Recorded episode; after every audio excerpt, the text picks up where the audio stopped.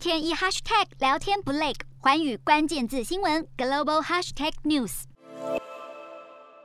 因中东情势动荡加剧，恐怕对本来就已经紧张的供应造成负面影响，油价冲上七年新高。中东情绪加剧，也门青年运动武装组织对阿联的油罐车发动了袭击，造成三人死亡。青年运动武装更进一步警告，可能攻击更多设施。阿联是全球第七大产油国，每天油产超过四百万桶。分析指出，现在波湾紧张冲突升温，加上乌俄冲突未明朗，尽管阿联在阿布达比的石油设施受损状况并不严重，但却引发了2022年该地区石油供应中断的问题。也门叛军攻击阿联事件带动油价短线急升，专家分析，目前剩余产能集中于沙国、阿联和伊朗。